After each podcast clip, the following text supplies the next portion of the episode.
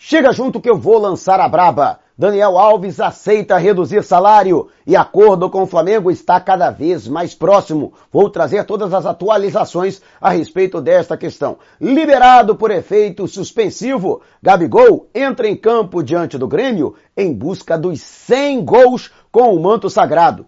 Será que ele já vai conseguir neste domingo? Conselho Deliberativo é convocado para votar novos uniformes. E torcida do Grêmio pede exclusão do Flamengo na Copa do Brasil, pasmem, por gritos homofóbicos. Te prepara a partir de agora, ó. É tudo nosso, já chega largando o like. Você que gosta dos meus vídeos, compartilhe com a galera e para me seguir nas redes o link está aqui. Vamos lá com a informação.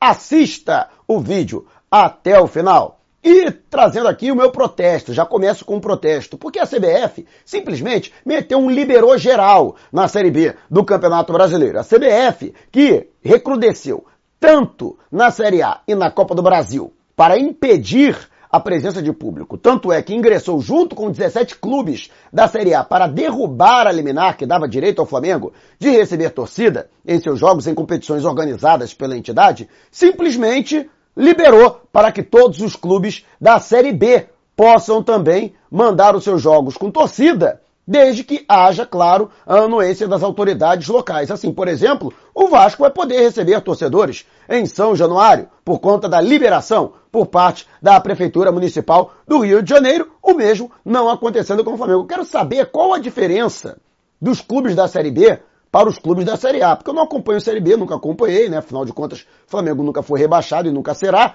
Mas, sinceramente, eu acho isso uma grande falta de respeito. Cadê o princípio da isonomia?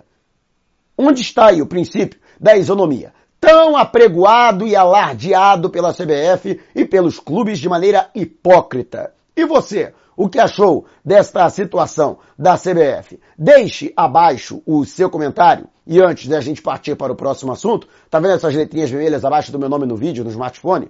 Ou então esse botãozinho vermelho aqui no canto do seu computador é o botão inscreva-se. Clique, acione o sininho na opção todos e fique sempre por dentro do Mengão.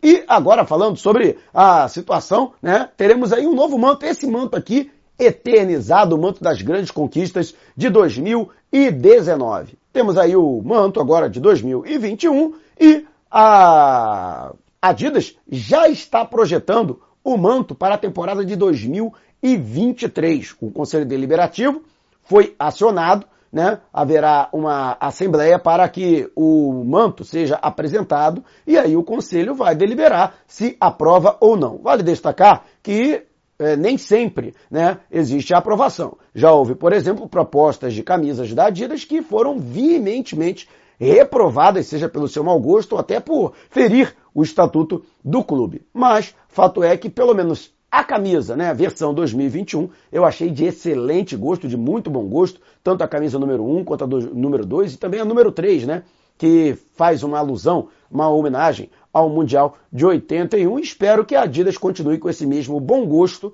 né, para as próximas edições. E você sabe, né, trouxe aqui algumas das camisas que acabaram se tornando, né, acabaram sendo aprovadas como uniforme do Flamengo em edições anteriores e lógico que se eu conseguir também vou trazer para você aqui em primeira mão o desenho da nova camisa do Flamengo. Estarei atento. E você? o que acha né, dessa situação. Você acredita que é, a camisa realmente faz a diferença? Né? Esse manto aqui, por exemplo, ficou eternizado né, por conta das conquistas que foram feitas né, com os jogadores vestindo essa camisa. Né? Qual a melhor camisa para você né, do Flamengo dos últimos tempos?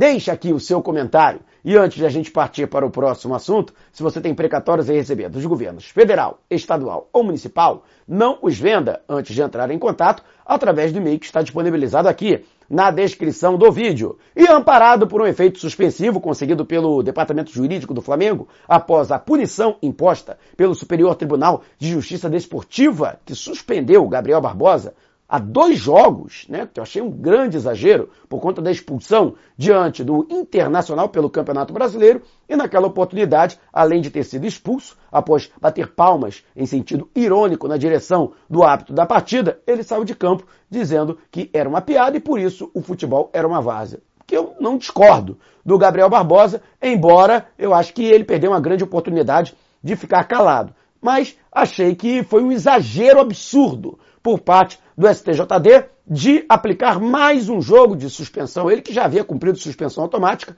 diante do Esporte Clube do Recife, em volta redonda na vitória por 2 a 0 pelo Brasileirão. Fato é que o Flamengo conseguiu efeito suspensivo, então ele pode atuar normalmente diante do Grêmio neste domingo, até que ah, o recurso pedido pelo Flamengo seja apreciado pela comissão disciplinar do STJD. Fato é que Gabriel Barbosa está a três gols de chegar aos 100 na carreira. Por exemplo, se ele fizer um hat-trick diante do Grêmio neste domingo no Maracanã, ele já carimba o seu passaporte para os 19 jogadores, apenas 19, até hoje, em toda a história do Flamengo que conseguiram alcançar ou ultrapassar este feito, né? E, lógico, vai depender mais do Gabigol. Você acha que o Gabigol vai conseguir chegar aí ao hat-trick, né? E, consequentemente, aos 100 gols já diante do Grêmio? Você acredita que a punição do STJD, isso pode dar algum tipo de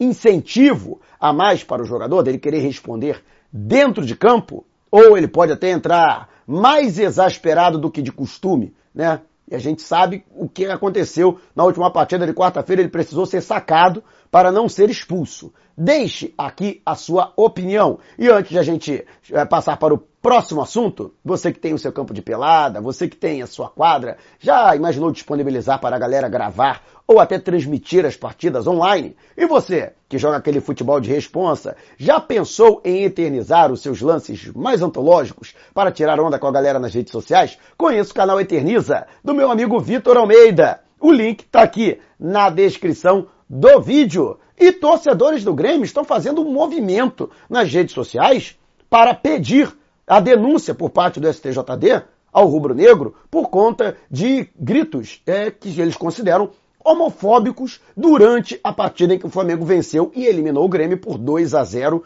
no Maracanã. Naquela oportunidade, né, houve um canto até muito comum, né, e não apenas contra a torcida do Grêmio, não, né, é, contra o Internacional também ou qualquer outro clube gaúcho. E não é só o Flamengo que canta isso não, hein.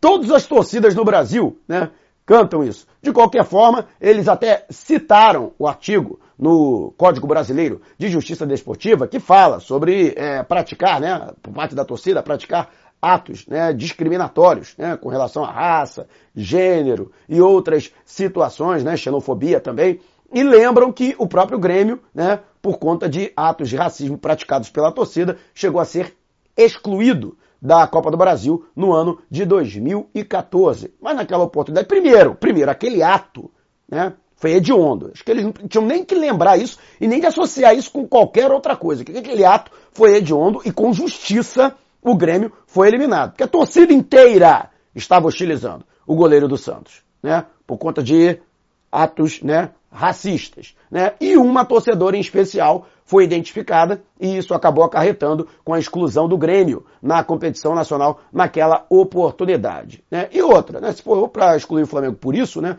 eu não vi nenhum tipo de questão homofóbica. O que eu vi foi uma hostilidade. Sim, existe uma hostilidade, mas que lamentavelmente não concordo com isso, mas que é comum, né? Entre as, as torcidas fazem isso, né? Por, por exemplo, quando vem um time paulista jogar no Maracanã, a torcida do Flamengo grita, qualquer que seja o time paulista, que a praia do Paulista é o Rio Tietê.